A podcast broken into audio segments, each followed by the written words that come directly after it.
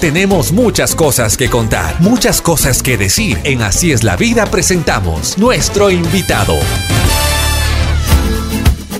Buen día, buen día, buen día. Aquí estamos en Así es la vida. El día de hoy tengo gusto presentarle a una, un pana de esos de, magia también, ¿no? De esos que siempre la bruja tiene.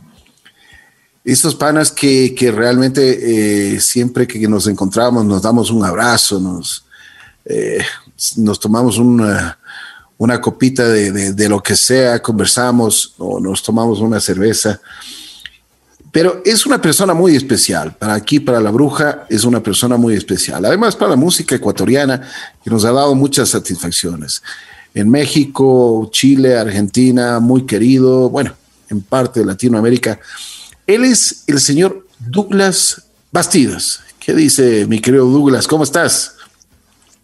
qué un placer. Gracias por la oportunidad, hermano. A los tiempos. Aquí estamos. Así es. ¿Cómo estás, brother? ¿Cómo te ha ido?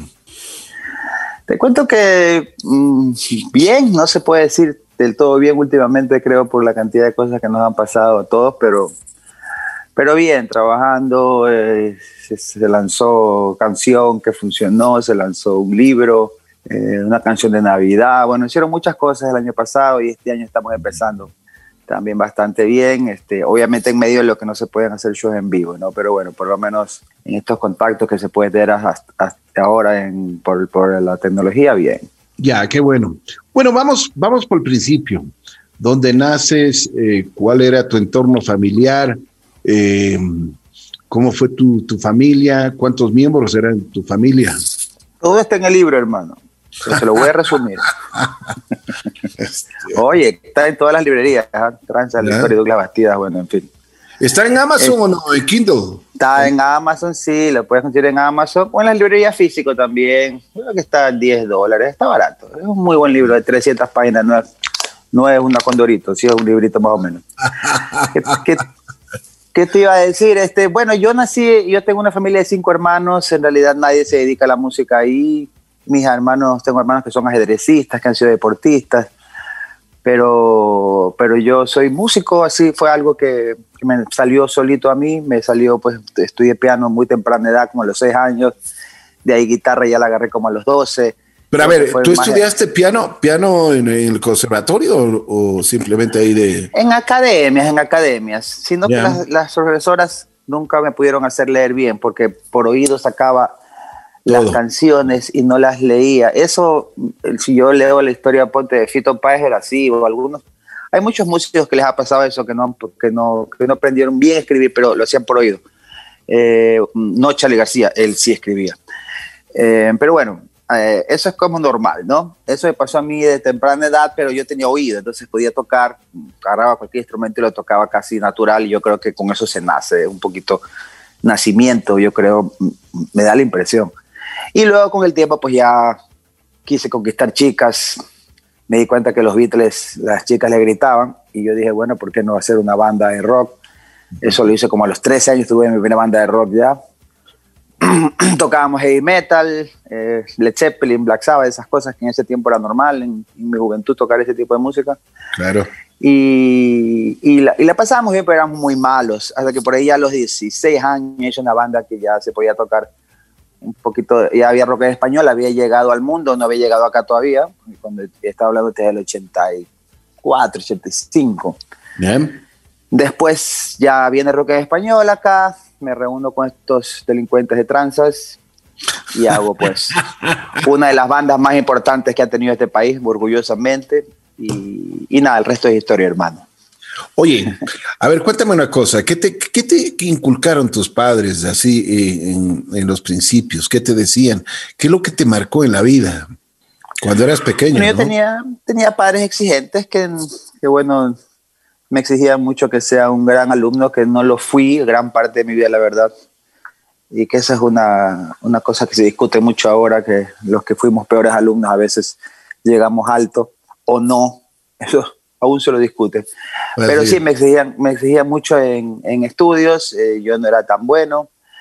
Eh, pero, pero lo que sí les agradezco era esa amplitud que ellos tenían para dejarte hacer lo que tú quisieras, ¿no? No al final, y al final cuando me, cuando ya tenía una edad de 18, de 20 y pico, inclusive con tranzas mismo.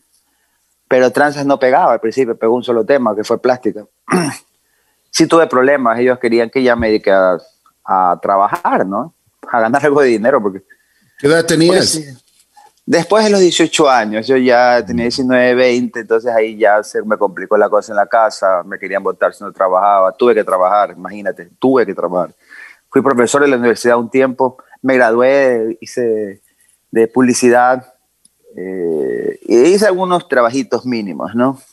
Hasta que logré pues que Trance funcionara y diera dinero, que eso me costó como unos cinco años más, más o menos. ¿Y por qué les costó tanto a Trances? Yo me arrepiento a veces de esa época, oye, porque...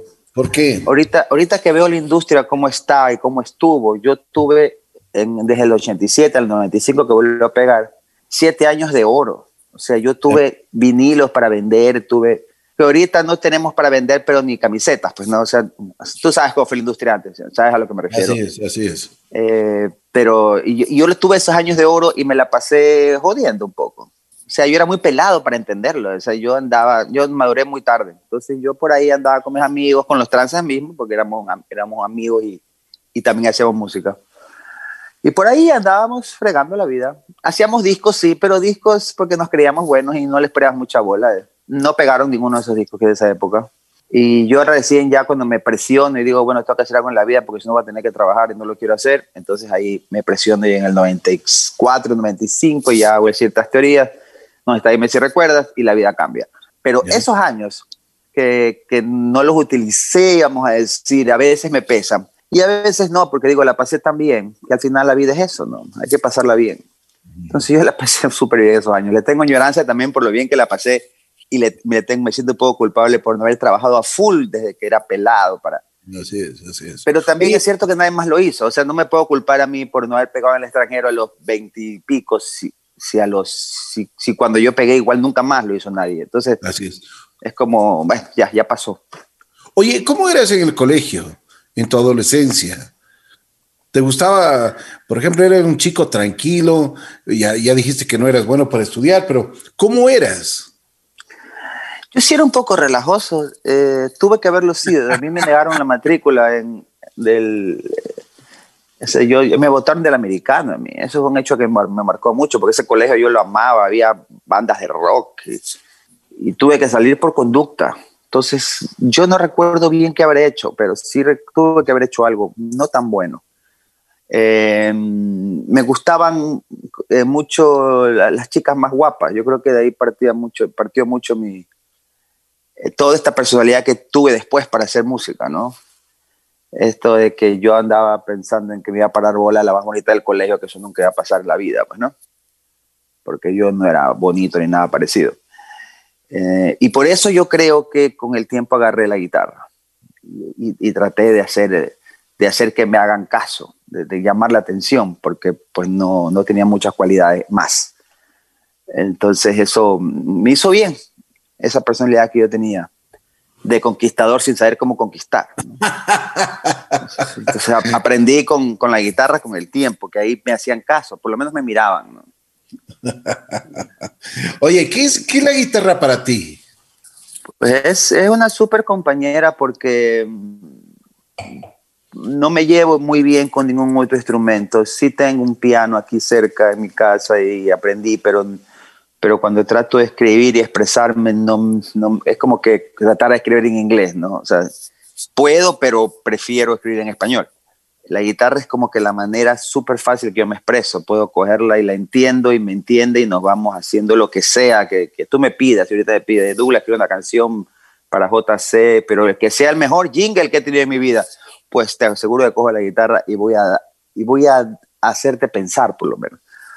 Porque se me hace súper fácil. Tengo esa facilidad con ella. No, bien. no es que la toque muy bien. Mi hijo de 18 años me da, toca mejor que yo hace ya muchos años pero no es que se trata de lo bien que la toque, se trata de lo bien que la entiendo, como que nos entendemos.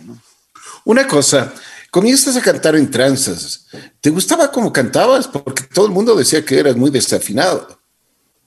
Pero yo tuve que haber sido muy desafinado. Lo que pasa es que yo no era, yo no era cantante ni me siento ahora cantante per se. Yo hago lo posible porque por, por expresar las cosas que tengo en la cabeza o, algo así. Pero en realidad cantante yo no, yo no era. El, eh, Transas tenía otro cantante cuando salió. Duró dos meses. Lo votamos porque éramos un desastre. Creo que tuvimos que haberlos quedado el tipo.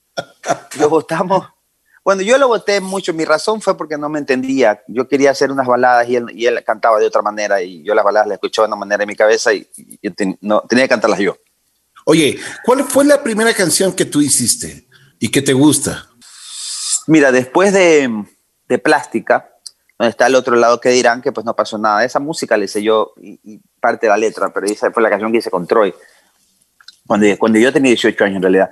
De a los 19 ya hacemos un disco, un LP, que me pone a cantar a mí de la noche a la mañana, sin yo ser cantante, a grabar un LP que tiene 10 canciones en un estudio. Porque nos creíamos, es que no, mira, no el éxito a una temprana edad para mí no es bueno. Entonces nosotros tuvimos éxito. O sea, Plástica sí tuvo éxito, fue un número uno Plástica. Así es. Bueno, a ver, Douglas, escuchemos Plástica, ¿te parece? Me parece perfecto. Vamos. Aquí está Plástica con los tranzas. Douglas está aquí de invitado especial.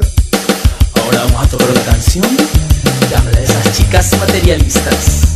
Señoras y señores, con ustedes, Plástica.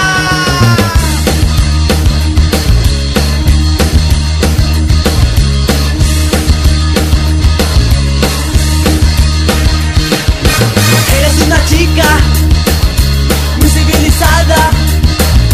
Si él no tiene carro, te hacen la cansada. Hey. Todo te da asco, odias el relajo, es tus amigos, que todos tengan carro, tu ropa es comprada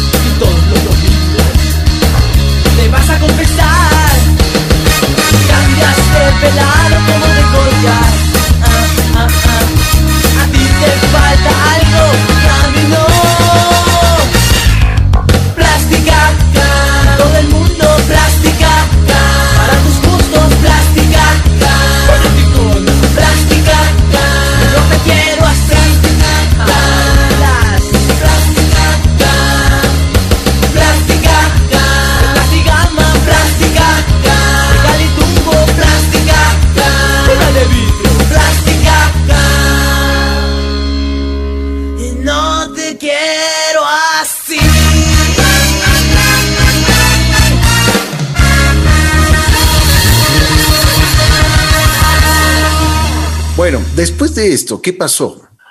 De ahí hicimos un LP, grabamos el festival en TV. Tú grabas el LP sin ser cantante.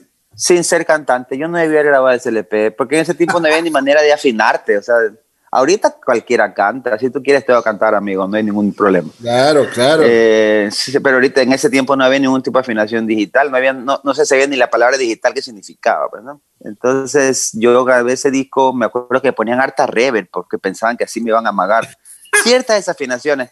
Tú sabes que yo me escucho ahora y no me escucho tan desafinado, porque he escuchado ese disco de nuevo así solo por, me da como que...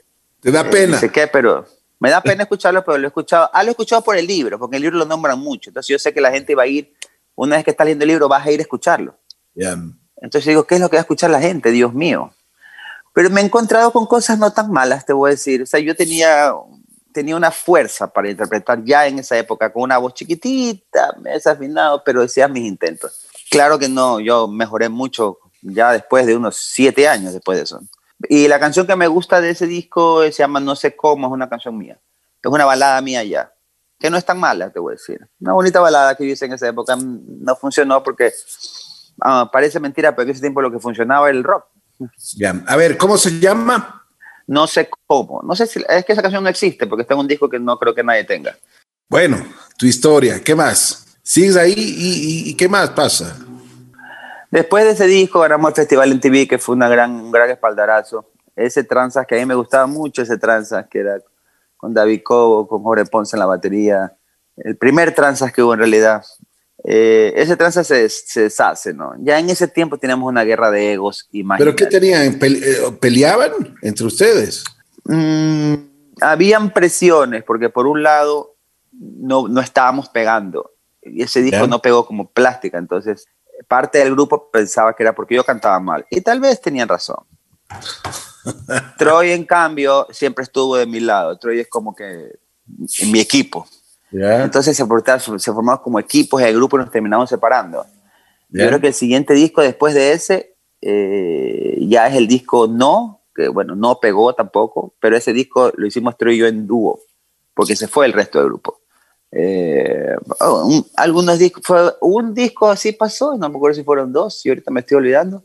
No, no, no, solo fue ese disco. Después ya encontramos el cuarteto que, reunimos otra gente, que fue Alfonso Vélez, que fue Alberto Vicuña, para hacer ya el Transas, que se queda con el tiempo. Tampoco pegó de entrada, sacamos un disco que se llama Shalala, que pegó por ahí, Viviré por ti, fue una, baladita que medio me pega. Eh, pero en realidad este, ese Transas es el que se queda ya funcionando 20 años más. Qué bien, qué bien. Bueno, ¿cuál fue la primera canción que pegó con Transas?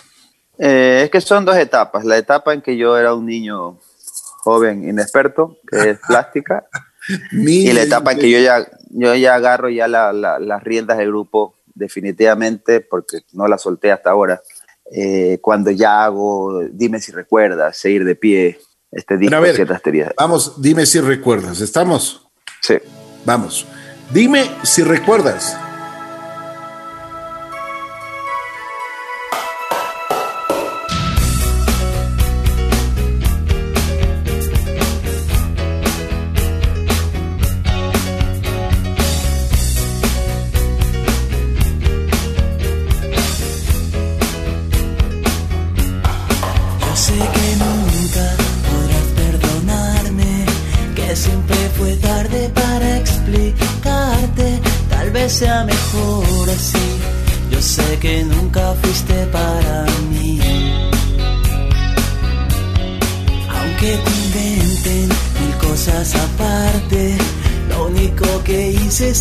Fue adorarte, pero otra vez perdí. Nunca entendí este juego de vivir. Y aunque quieras encerrar tu corazón, corazón, y no exista nada más entre tú y yo, estés, mi amor. Solo dime si recuerdas cuando nos quisimos, cuando no había nada más. Nuestro cariño, cuando conversamos, cuánto nos reímos mirando el amanecer. Dime si recuerdas cuando caminamos, cuando no pudimos parar de besarnos, cuando nuestras manos crearon un mundo que nadie pudo entender. Dime si recuerdas.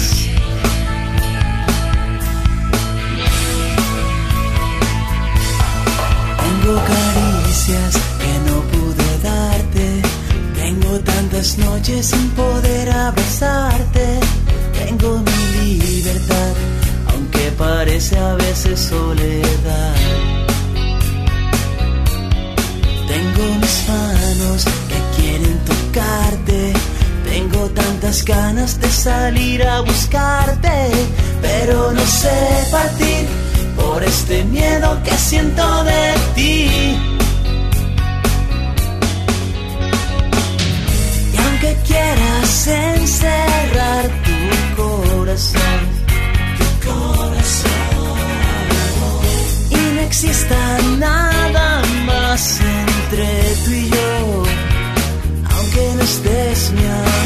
Solo dime si recuerdas cuando nos quisimos, cuando no había nada más, nuestro cariño, cuando conversamos, cuando nos reímos, mirando el amanecer.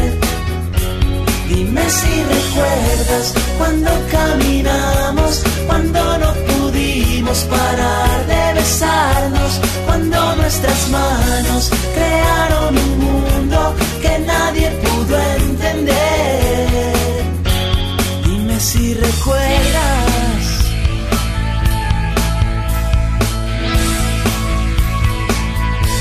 Dime si recuerdas.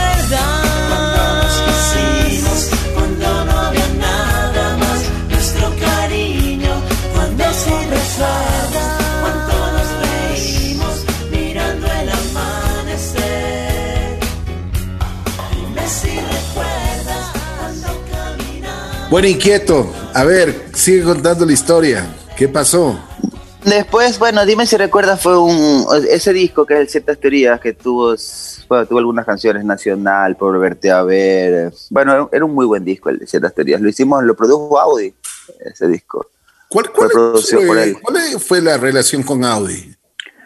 Audi y, y siempre fuimos amigos. Por un lado, nosotros le llevamos a su primera disquera, porque el tipo estaba por ahí en alguna esquina rapeando por el barrio. Bueno, no, el man es que, que tenía sus cosas grabadas, porque él siempre fue ingeniero de sonido, pero no tenía quien lo ayude, entonces nosotros lo llevamos, lo conocimos por ahí por la universidad, que, y, y lo llevamos a primera disquera y eso pues le cambió mucho la vida. Un- Uno o dos discos más ya tenía, un disco más ya tenía tres notas y él reventó al país de una manera increíble. Eh, era un productor de esa época también, pero él, nos peleamos. Siempre nos peleamos por alguna mujer. No sé, Martín y yo siempre hemos tenido eso que nos peleamos. Oye, a, a propósito, dicen que tú, tú- tú has tenido mucho éxito con las mujeres, ¿no? Que siempre te gustaron eh, mujeres muy guapas. Sí, toda la vida. Lo que pasa es que antes no las podía tener. ahora, ahora más o menos. No, Ahora más o sí, menos. Siempre me gustaban las mujeres guapas. Yo creo que ese fue un problema que yo tuve. ¿Y, y cómo, No y sé, cómo pues, les conquistabas? ¿Cómo les conquistabas?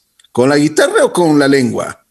Yo creo que más era la guitarra, porque obviamente el físico no era tanto.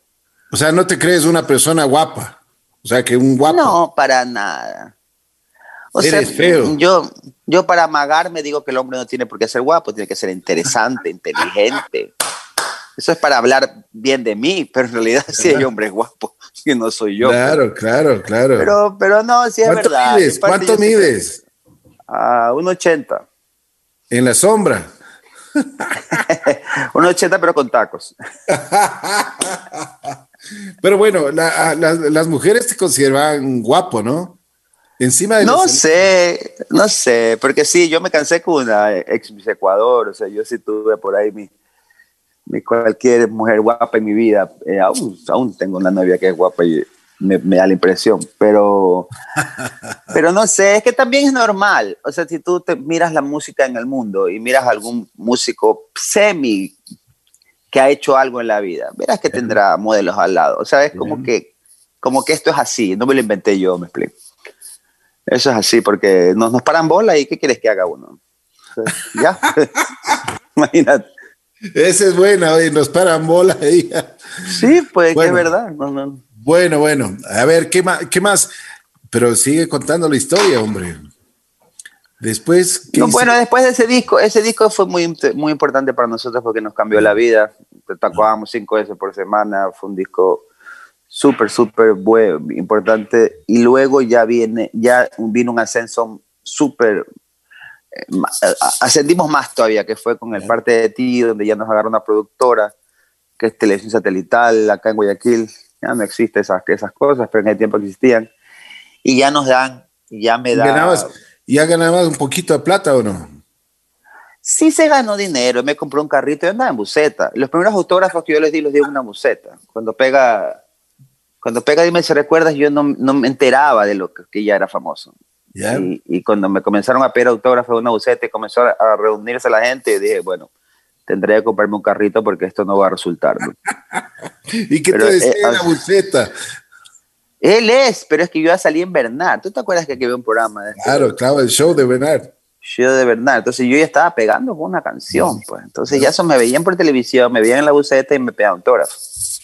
Bien. Entonces dijo, no puede ser. Pero si no me compré mi carrito, o sea, tuve mi dinerito con, con ciertas teorías, pero venían tiempos mucho mejores porque ya después viene este, esta productora que ya nos lleva a otro nivel. O sea, Transas pasó de ser un grupo que grabábamos con lo mínimo de dinero, el estudio audio se lo pagamos con, con el comisariato de su semana al tipo. No teníamos plata, tenemos una tarjeta de crédito por ahí.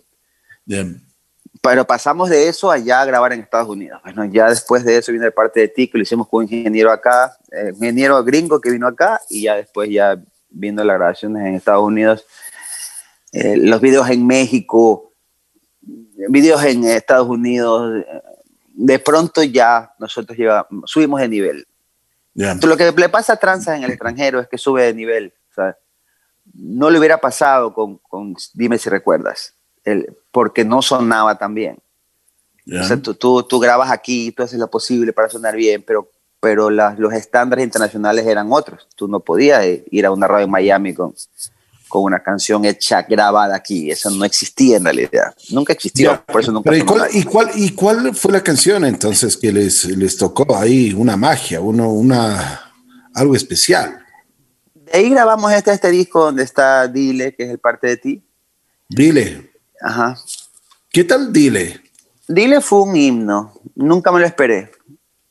¿Por qué? Porque es la canción que menos me gustaba a mí ese disco. No, yo me confundí mucho con, con, ese disco aparte de ti porque ya tantas canciones eh, buenas para mí. Y dejé la última Dile para grabarla. Se grabó en acústico y aquí acústico grabarla era muy difícil, pero se hizo. Y me fui, me fui a Europa, este, me iba de vacaciones, ya tenía pues ya me pude ir de vacaciones a Europa. Y cuando regresé la canción estaba pegando, estaba número uno, sin que yo me diera cuenta. Fue una cosa bien loca ese dile. Y hasta ahora yo no le entiendo muy bien, pero sigue siendo un súper himno para, para, la gente. La gente ama Dile. Bueno, vamos a escuchar Dile. ¿Te parece? Dale.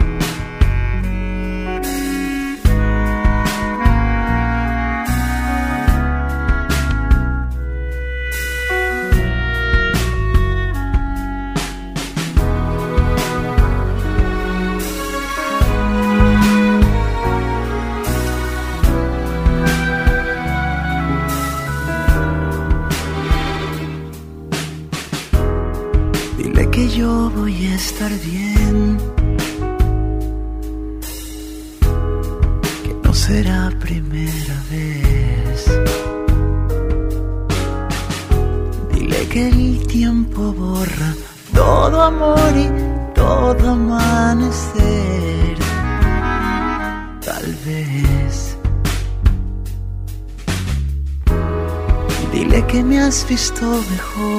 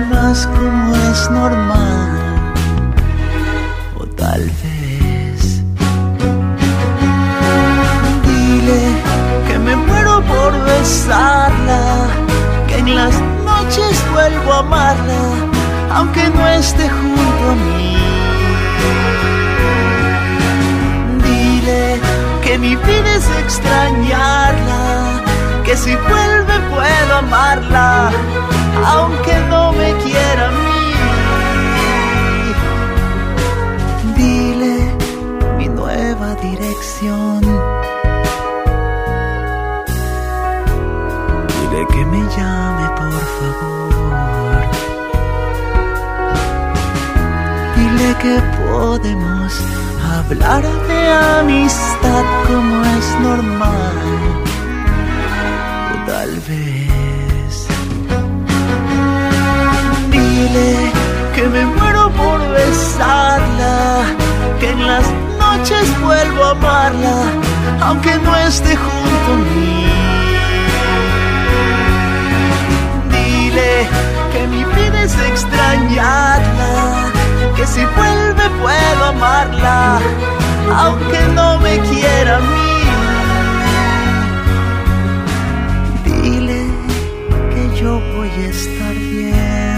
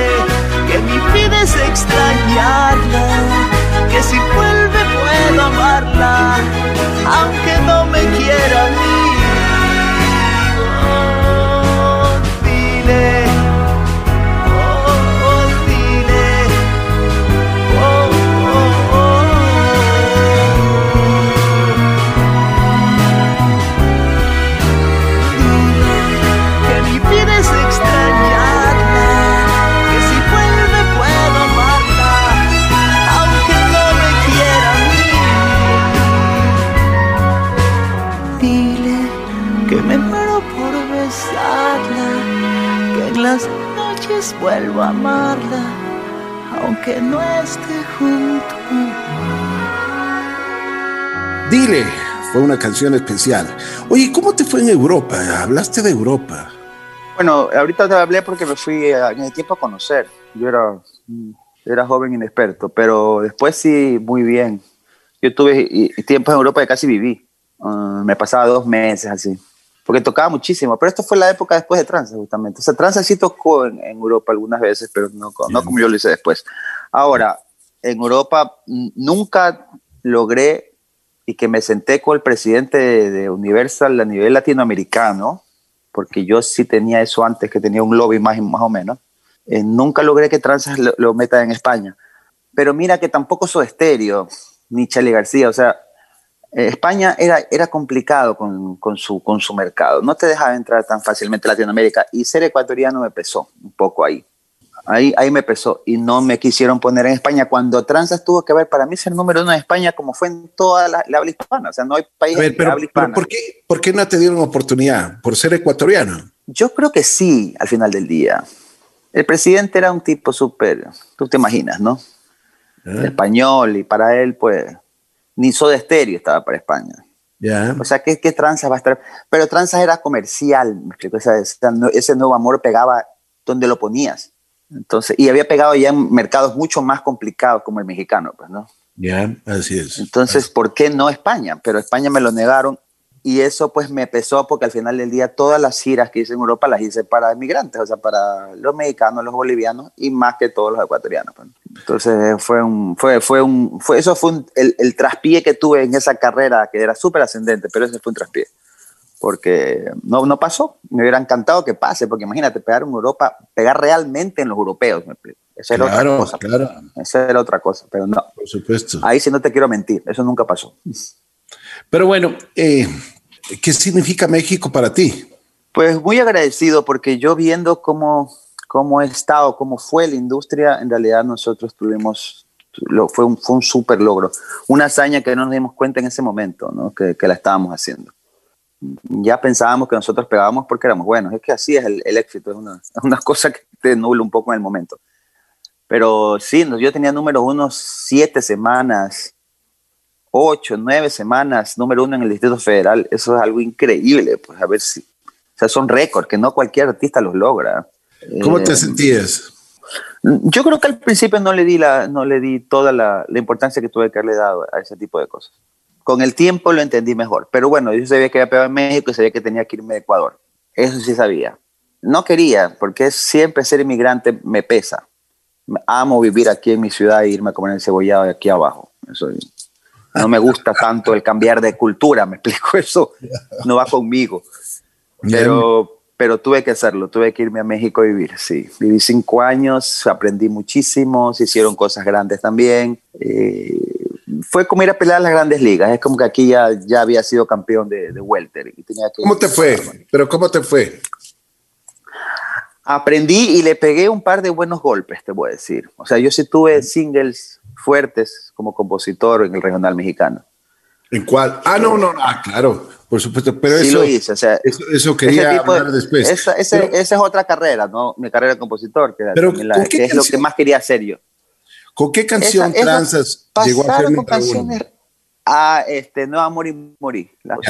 ¿Cuál? De ahí también Morí, Nuevo Amor y Morí. ¿Cuál? Nuevo Amor, escuchar Nuevo ahora? Amor. ¿Ah? Nuevo Amor primero, es la, No. es la primera. Ok, perfecto, vamos. Debes buscarte un nuevo amor que no guarde sus problemas, que no sea como yo. A la hora de la cena, que cuando muera de celos él jamás te diga nada, que no tenga como yo tantas heridas en el alma. Debes buscarte un nuevo amor que sea todo un caballero que tenga una profesión sin problemas de dinero. Sea amigo de tus amigos, simpatice con tus padres y que nunca hable de más, que no pueda lastimarte. Pero vida, me conoces desde siempre y ahora tengo que decir, siempre digo lo que siento que no vas a encontrar nunca con quien mirar las estrellas. Alguien que pueda bajarte con un beso, una de ellas. Alguien que te haga sentir tocar el cielo con las manos. Alguien que te haga volar como yo. No vas a encontrarlo, que no vas a encontrar nunca. Alguien que te ame de veras alguien que te haga llorar de tanto amar, de tantos besos, alguien con quien caminar como dos locos de la mano, alguien que te haga vibrar como yo, no vas a encontrarlo, debes buscarte un nuevo amor.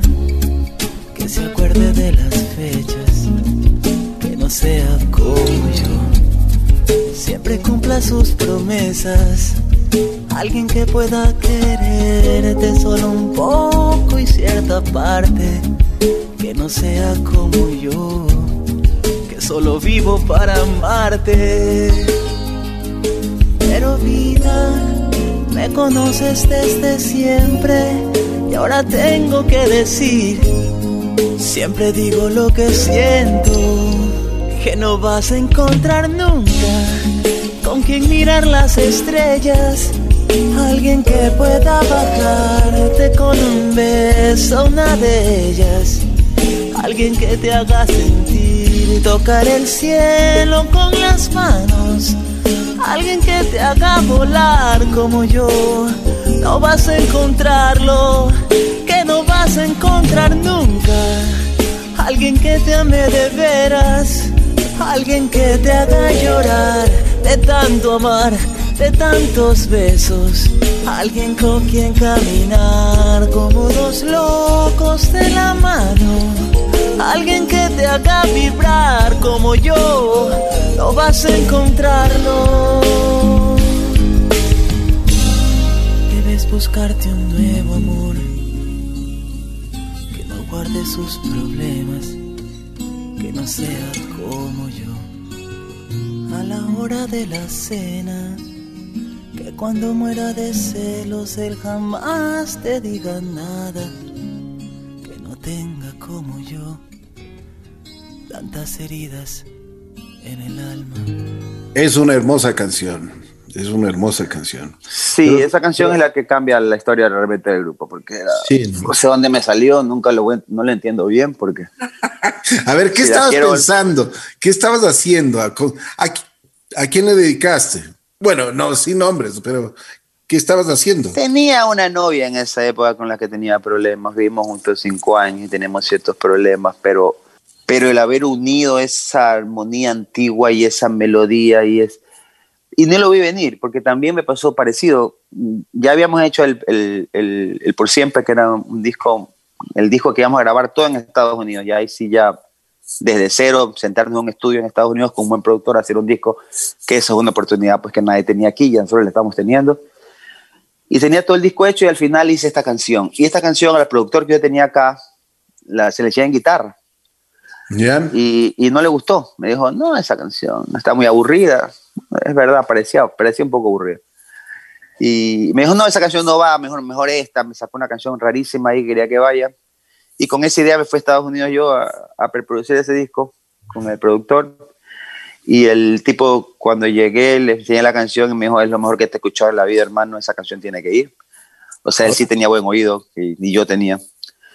Y, y se grabó también sin, sin mayores cosas, porque yo pude haberle puesto la Sinfónica de Miami esa canción, que otras canciones de ese disco lo tienen. Pero no aceptaba nada, era como que solo era la guitarra y yo tres cositas más era larguísima, duraba cinco minutos, pero tenía feeling y fue mágica, la verdad. Fue una canción mágica que, que, todo el mundo la escuchó y le gustó en todos los países que salió. Así es. Bueno, ¿qué escuchamos entonces ahora? Morí.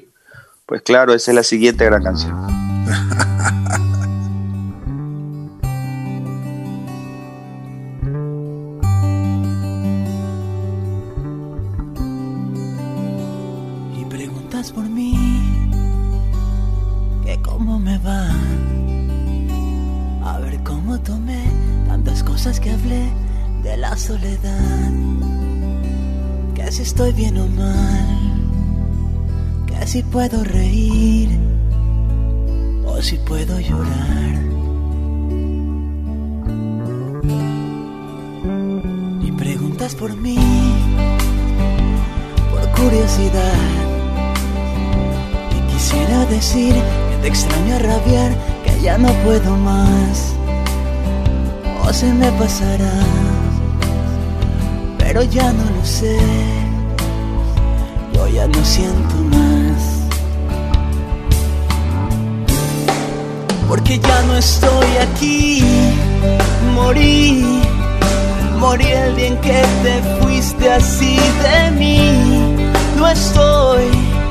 Camino por las calles sin pensar, oigo sin escuchar abrazo sin sentir, soy el único muerto que puede caminar, porque ya no estoy aquí, morí, morí el día en que te fuiste así de mí, no estoy, solo existe este maldito amor que es más grande que el sol, no tiene compasión, no preguntes por mí. ya no estoy aquí.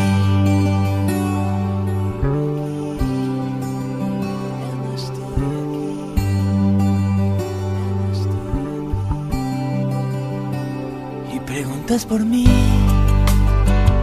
de casualidad. Si salió a relucir una conversación como otra normal. Si tenía la razón o si yo estaba mal, no me puede importar. Porque ya no estoy aquí, morí, morí el día en que te fuiste así de mí. No estoy, camino por las calles sin pensar, oigo sin escuchar abrazo sin sentir. Soy el único muerto que puede caminar, porque ya no estoy aquí. Morí, morí el día en que te fuiste así solo existe este maldito amor que es más grande que el sol. No tiene compasión, no preguntes por mí. ya no estoy aquí. Ya no estoy aquí. Oye, Douglas, nos conocemos varios años, ¿no? Un montón de años. Ya la bruja tiene 38 años, imagínate. Pero siempre, una de las cosas que me ha gustado de ti y, realmente tengo que recalcarlo, ha sido tu sencillez, siempre un tipo descomplicado. Eh, cuando te toca hacer, eh, me imagino, 50 entrevistas, las haces, pero las haces con tus panas, una sonrisa, siempre una, una, cervecita y conversamos y, y nos reímos un poco de la vida también, ¿no? En realidad sí, yo pues eh, soy como soy, nunca cambié, yo creo. Eso es, es, es algo que la gente normalmente no lo ve así porque yo tengo una cara de creído o de idiota, pero es solo la cara. Es solo la cara. En realidad yo siempre, siempre he sido así, sino que bueno, cuando tú tienes, tienes esta, esta como sensación que tengo yo y, no tienes plata, no hay problema, o no tienes éxito, pero cuando si llegas a tener éxito, pues ya te pueden pensar que eres creído o algo así. Pero en realidad yo siempre he sido igual, he tratado a todo el mundo igual, nos hemos cagado de risa con todo el mundo, le hemos pasado bien. Es verdad que me tomo un par de tragos, eso también la gente lo sabe, pero, pero fuera de eso nada más, le hemos pasado súper bien estos años en entrevistas, en conciertos, y la gente me tiene mucho cariño, te voy a decir. Ah, Pero yo creo que tal vez sea un cariño eh, extendido de las canciones, ¿no? La gente tiene mucho cariño a las canciones de tranza. Entonces, me ven a mí como ese, ese tranza y esa cosa con la cual crecieron. Entonces ya se vuelve importante, ¿no? De acuerdo, de acuerdo. Una cosa, ¿qué es lo, más, qué es lo que más te, te, te une? ¿O tranzas o Douglas Bastidas? ¿Qué es? La música. Siempre fue lo mismo. En realidad yo nunca quise divorciar esos dos conceptos de tranza y Douglas Bastidas. Tranza es el grupo que yo hice por 22 años y, es, es lo que es porque produje, compuse, canté, eh, arreglé un montón de discos. Entonces, divorciar eso conmigo, con lo que hago ahora, para mí no tiene tanto sentido. No es que le quiera quitar importancia a mis amigos, la tuvieron en su momento, pero, pero era, al final era el, artista que estaba funcionando ahí en el centro, era yo. Entonces, ¿de, quién es el nombre? ¿De quién es ahorita, el nombre? Ahorita es mío. Tengo que tenerlo, si no, no pudiera sacar este libro espectacular que he sacado, que se llama Bueno, ahora sí hablamos un poco. Bueno, otra canción, vamos con otra canción. ¿Cuál te gustaría? Ya pusimos Morir, ¿no? Por supuesto. Entonces puede ser este el juego. Vamos, entonces. Nos vamos aquí junto a Douglas y Tranzas.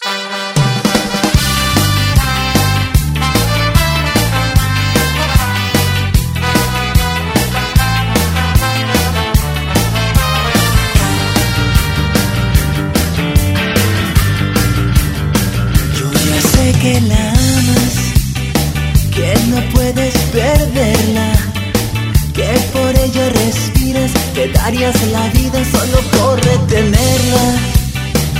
Te lo voy a contar, aunque no es nada nuevo. Que el amor es un juego que tú no sabes jugar. No la llames, no la busques, no le digas nada. Solo espera que te busque, verás que te extraña. Solo a veces tú la harás sentir y otras veces tales celos se va enamorar de ti. Y si te enamoraste, que jamás se dé cuenta. Las mujeres no aman a quien muere por ellas. Y si solo te importa mucho más de la cuenta, no me escuches a mí en el juego del amor, yo siempre perdí. Tú ya no tengas miedo, tú no vas a perderla. Es que a veces amar no es con el corazón, sino con la cabeza lo voy a decir, aunque no es un secreto, que el amor es un juego que tú no sabes jugar. No, la llames, no la busques, no le digas nada. Solo espera que te busque, verás que te extraña. Solo a veces tú la harás sentir como una reina. Y otras veces dale celos, se va a enamorar de ti. Y si te enamoraste, que jamás se dé cuenta. Las mujeres no aman alguien muere por ellas. Y si solo te importa mucho más de la cuenta, no me escuches a mí en el juego del amor, yo siempre perdí.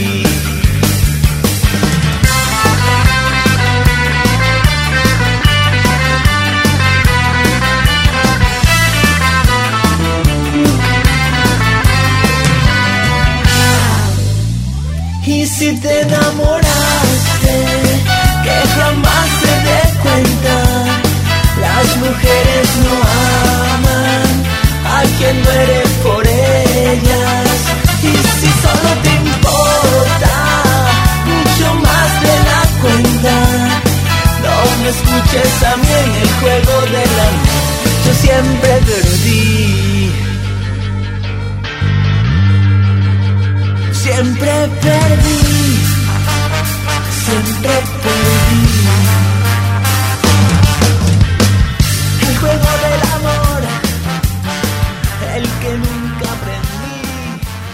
A ver, Douglas, ¿qué, qué, qué pasa con todo esto de, de, las redes sociales? ¿Cómo te manejas? ¿Cómo, eh, como tú dices, la gente me quiere, la gente también piensa, o sea, un montón de cosas.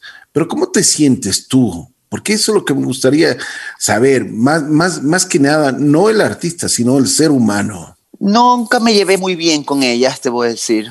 Yo sí como que me quedé con la otra época, un poco de la música donde el artista era, entre comillas, un poco más inalcanzable, ¿no? Escuchabas la música, su vida privada era parte.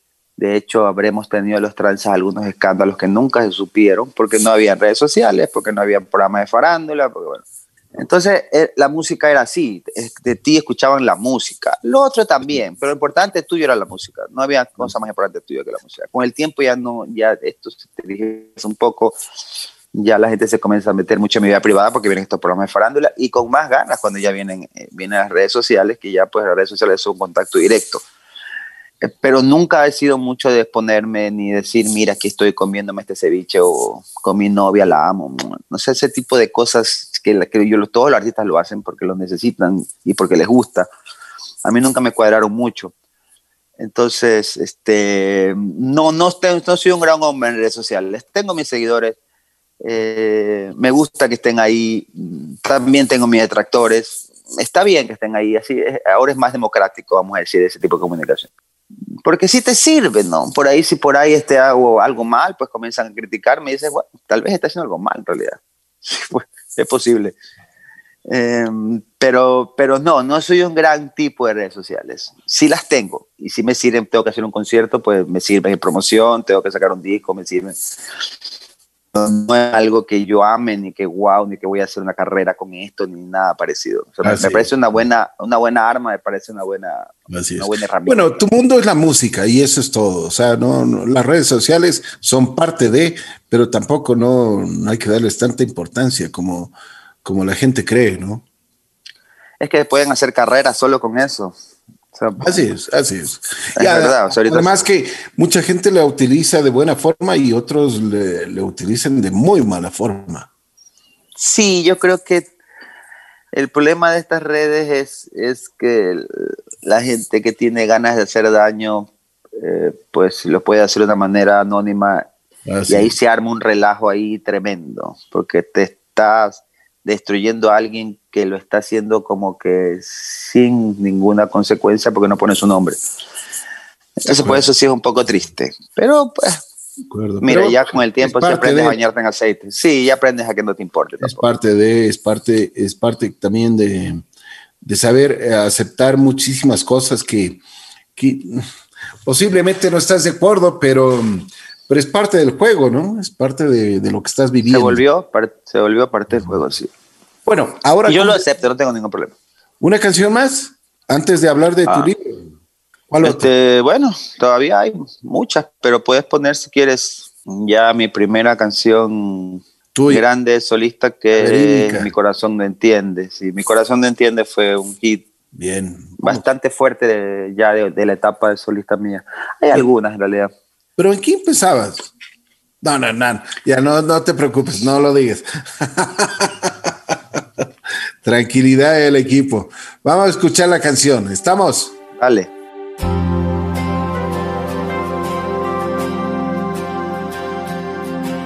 Yo ya entendí que no eres para mí.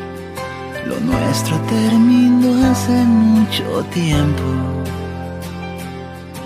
Yo ya entendí que puedo ser feliz muy lejos de tu mundo y tus recuerdos. Ya entendí que tienes derecho a rehacer tu vida con alguien más que puede estar en este momento tocando tu cuerpo. Pero mi corazón no entiende, no entiende, no entiende. Pero mi corazón no entiende, no entiende, no entiende Pretende que sigues conmigo, no quiere entender que hace tiempo te has ido. Se quiere morir de tristeza, solo imaginando que alguien más te besa. Pero mi corazón no entiende, no entiende, no entiende. Pero mi corazón no entiende, no entiende, no entiende. Te quiere llamar todavía, porque para él tú serás siempre mía quiere correr a explicarte, no quiere entender que tú ya me olvidaste. Perdónalo, yo ya le expliqué, pero él no entiende. Yo ya entendí mejor sin que tú no le convienes a mi vida yo ya entendí que al final dejarte ir fue sabia decisión de parte mía. Ya entendí que tienes derecho a rehacer tu vida con alguien más que puede estar enamorándote en este momento. Pero mi corazón no entiende, no entiende, no entiende. Pero mi corazón no entiende, no entiende, no entiende. Pretende que sigues conmigo, no quiere entender que hace tiempo te has ido. Se quiere morir de tristeza, solo imaginando que alguien más te besa. Pero mi corazón no entiende, no entiende, no entiende. Pero mi corazón no entiende, no entiende, no entiende te quiere llamar todavía, porque para él tú serás siempre mía. Quiere correr a explicarte, no quiere entender que tú ya me olvidaste. Perdónalo, yo ya le expliqué,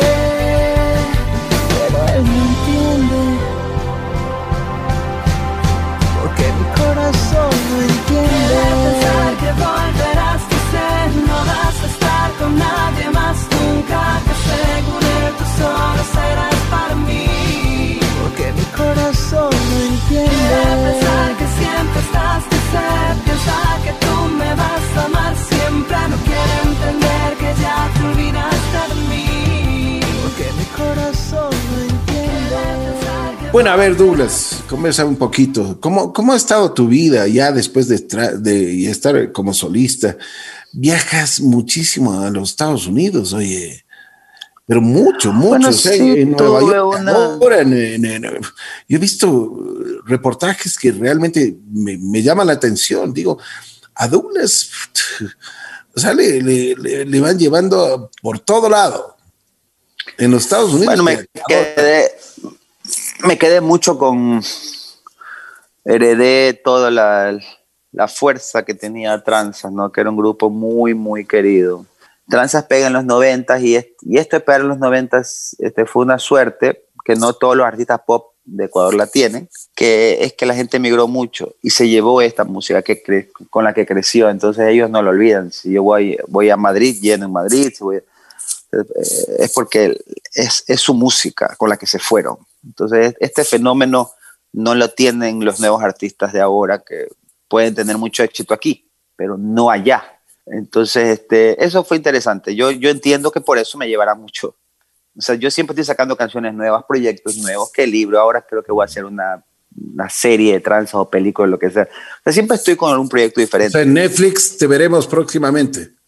Ah, si Dios quiere, no, eso no es tan fácil, pero en eso estamos. En tal caso, lo que te quiero decir es que yo siempre tengo proyectos y más proyectos y, sigo trabajando. No me gusta pensar que yo me quedé con, con Nuevo Amor o con Dile, ¿no?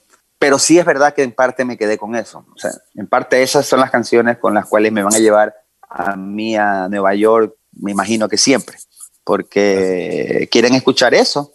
Y bueno, escuchan mis nuevas cosas y bailan mis nuevas cosas. Pero en realidad fue tan fuerte la pegada con esos temas que no, no salen del gusto de la gente nunca más. Es como que ya están ahí. Y que eso no logra un artista nuevo. Qué bueno, me alegro muchísimo. Oye, a ver, eh, ¿qué te gustaría escuchar este momento? Bueno, hay muchas cosas. Este, podemos escuchar de pronto mi nuevo single. Eh, se llama Un día sin tu amor. Vamos, vamos a escuchar esto. Entonces, aquí está Douglas. Douglas Bastidas. Le estamos dedicando este, este homenaje también como ser humano, como músico, a Douglas aquí en en la Vida.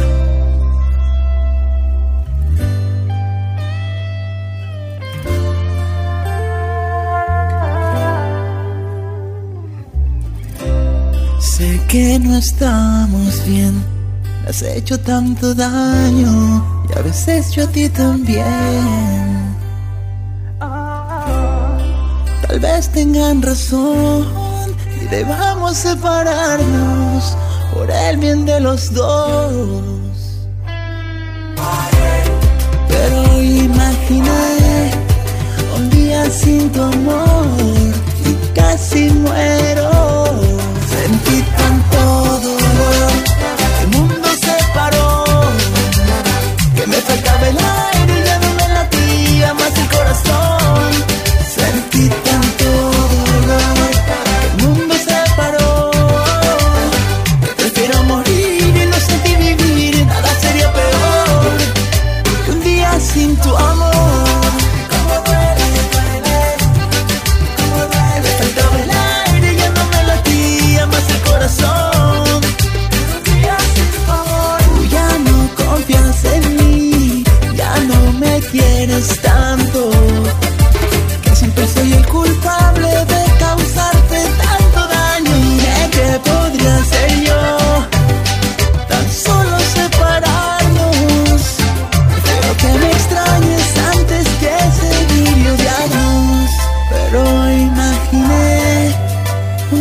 un día sin tu amor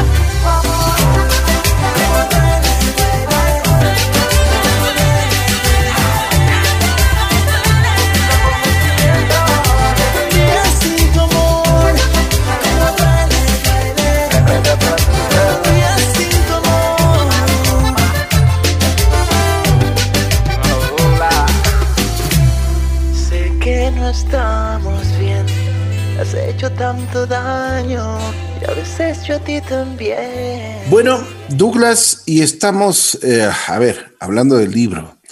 ¿Qué te inspiró? ¿Qué, qué, qué dijiste? ¿Por qué lo hiciste? Eh, ¿Cuál fue la razón que te, que te lanza a hacer esto? Hacer un libro es, es muy difícil, ¿no? No es, no es como una canción. No tiene nada que ver. En realidad no, no, no era una idea mía. Yo, eh, unos años atrás, se me acercó un escritor que fue un novelista que aquí él ha vendido bastante bien algunas novelas. Ah, tiene, su, tiene, tiene bastante buen nivel. A decirme que quería ser, que se llama Javier Villasís.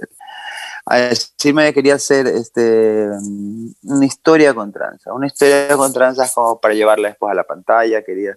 Y, la idea se quedó ahí, porque la verdad eh, hacerla llevaba demasiado tiempo, porque uh, se dice fácil, pero yo ya tengo 34 años de carrera. No se, no se van los 34 años en el libro, se pueden ir igual unos 30, creo. Pero igual 30 años de carrera más no se, no se cuentan así como te lo estoy contando ahorita, ¿no? Es, es mucho más largo. Entonces nos sentamos con él, eh, porque en la pandemia no había nada que hacer cuando la pandemia estuvo fuerte en realidad, bueno, ahorita no es que no esté fuerte, pero cuando, cuando nos daba más miedo, aquí en Guayaquil por lo menos, eh, en realidad pues estábamos metidos en la casa, entonces él me dijo, hagámoslo ahorita y me pareció buen momento, entonces comenzamos ahí sin sesiones largas de Zoom, de horas, o bien también pues, venía acá a mi casa.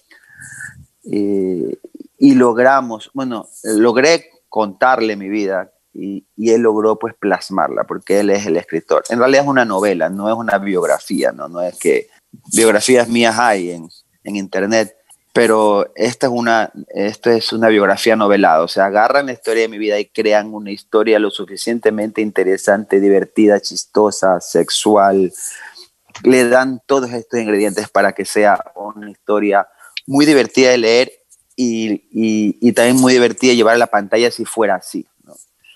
Entonces eso es lo que queríamos, queríamos una buena historia. no, no, no decir Douglas nació tal día, no, sino que sino es novelarla, ¿no? Entonces, esto lo hizo él y lo hizo muy bien. ¿Qué es lo que yo quería hacer en realidad? Porque no, me aburría mucho ponerme a contar mi vida y yo, yo hice, y yo, o sea, en primera persona, ¿no? Claro, claro. Me, me, me aburre, me parece pesado, pero, pero si en cambio vienes y Douglas era así y tal mujer le hizo esto y por eso hizo esta canción y después tuvo este accidente y después se emborrachó y después, yo que sé, o sea, novelarla me parece súper divertido y es lo que logró hacer él y estoy muy contento la verdad con el libro, este, vamos a ver qué pasa con él. Recién salió y lo he sacado en pandemia, lo cual ha sido muy difícil, ¿no? Así es, totalmente. Eh, pero no, no puedo hacer la, la, promoción que quisiera, los lanzamientos. Yo debería estar en Quito allá haciendo un lanzamiento, invitándote a ti. Sí, sí. O sea, eso es lo que debería estar haciendo, pero no, no puedo. Entonces, vamos a ver qué pasa. Pero eh, aceptas, hacerlo, lanzarlo es divertido. Aceptas sus pecados. Es que no son grandes pecados, ¿sabes? O sea, yo me, yo me he perdonado. no, no no, yo no creo que sea para tanto. Es que yo creo que soy una buena persona en, en, general. He tenido, por supuesto, soy artista, o sea, soy artista y de canciones de amor. O sea, así como era Julio Jaramillo, así como era José José, así como... Y eso implica una vida de bohemia, eso implica estar una noche cantando con la gente y, y tomándote un vino y, y, y, gritando. Y, o sea, esa es mi vida. Yo no me juzgo por eso. Si no, no hubiera hecho lo que hice en la música, si no tuviera esa vida. Pero en general, cuidado, sin exceso, sigo completo, tengo ya 52 años, estoy de salud perfecto, es porque nunca tuve excesos de ningún tipo. Entonces, pues, he llegado bien hasta aquí, hermano. Muy contento, la verdad. Muy contento de haber llegado tranquilo, bien. La gente por hablar de mí, por así es la vida. Los artistas tenemos eso de que la gente se inventa o habla. Pero yo estoy bien, me explico. Y eso para mí es, hay, hay, hay, hay cualquier cantidad de mentiras, ¿no? Sí, pero es, pero es que, pero también de todos los artistas, y está bien, yo creo que tener ese, yo de alguna manera, aunque la gente pues, morbo. No, lo, no, lo, no, lo, va a entender bien, yo siempre quise como llenar ese espacio del rockstar que no existe en Ecuador. Es el tipo que es un poco, yo que sé, tiene la mujer más guapa y es medio borracho de un concierto y este, este personaje, que no lo llevo al extremo porque yo no tengo vicios fuertes en realidad, pero este personaje sí, sí, sí que quería ser yo. No creo que lo logré, porque en Ecuador no existe, no podemos tener un rockstar, creo que no, no, no, tenemos tanto país como para eso, pero, pero sí, de alguna manera es ese personaje, ¿no? Ese personaje que, que está ahí, que puede llenar un concierto y puede también, puede, pueden pasar un, rato un par de cosas. algo político. Sabes que sí, pero no, no me cuadra a mí. O sea, bueno, y ahora como están pasando las cosas, creo que me está dando la razón, pero no. ¿Qué piensas de Juan Fernando? ¿Cómo, ¿Cómo, van las cosas? Mira, yo Juan de verdad lo respeto mucho. ¿Y le quieres? Sí, es un, tipo, es un tipazo. Para mí es un tipazo y yo creo que él es un tipo muy capaz. Desde que él se lanzó para candidato a presidente me, me choqueó, porque no lo vi como es, o, sea, o quizás en el futuro, pero no ahora, no sé si me explico. Eh, me pareció una, una, una decisión un poco muy, muy tomada la rápida para mí, pero yo no estoy con él ya hace tiempo, desde que hacemos el Top Tour, pues él está haciendo sus cosas y yo no he hablado con él.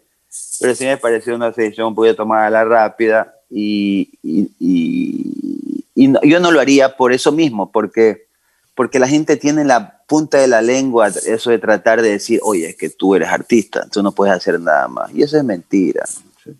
Yo puedo hacer lo que me da la gana pero la gente siempre lo va a tener en la punta de la lengua. Y también es comprensible porque hemos tenido tanta gente que nos ha robado, tanta gente reality que se ha lanzado a candidaturas.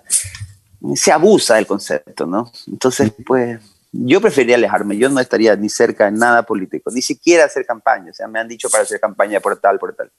Pero prefiero que no. Tengo mis, obviamente, mis, mis preferencias políticas.